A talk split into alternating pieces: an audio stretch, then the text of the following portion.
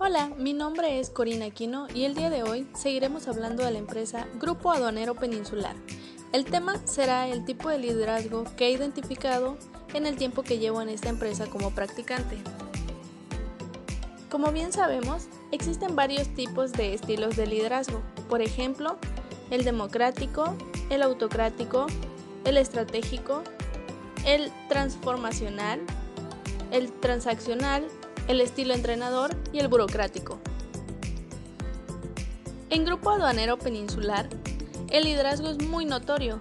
Se distingue claramente quiénes son los jefes, por lo que me atrevo a decir que los tipos de liderazgo que se manejan son el burocrático y hasta cierto punto el autocrático.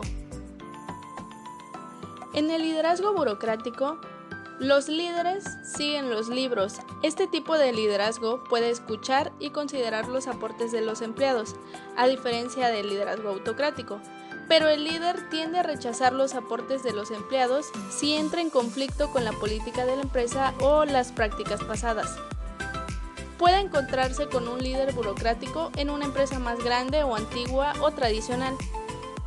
En estas empresas, cuando un colega o un empleado propone una estrategia sólida que parece nueva o no tradicional, los líderes burocráticos pueden rechazarla. Su sistema podría deberse a que la compañía ya ha tenido éxito en sus procesos actuales y probar algo nuevo podría perder tiempo o recursos si esto no funciona. El liderazgo autocrático es el estilo de liderazgo en el que el líder toma las decisiones sin recibir aportes de nadie que le informe. Los empleados no son considerados ni consultados antes de alguna dirección o decisión y se espera que se adhieran a las decisiones en el momento y en el ritmo estipulados por el líder. En GAP, los empleados se limitan a hacer sus actividades tal y como son enseñadas desde un principio siguen las reglas y las metodologías al pie de la letra. El ambiente de trabajo es cálido puesto que todos se relacionan y se llevan bien entre sí. Sin embargo, si hablamos de trabajo, todo funciona como un reloj. Todos hacen su trabajo tal y como se les indica, por lo cual afirmo que en este caso el tipo de liderazgo es autocrático. Y si hablamos de los gerentes de cada área, que estos son los que están más en contacto directo con el dueño de la empresa, son muy pocas veces en las que sus ideas son aceptadas y llevadas a cabo.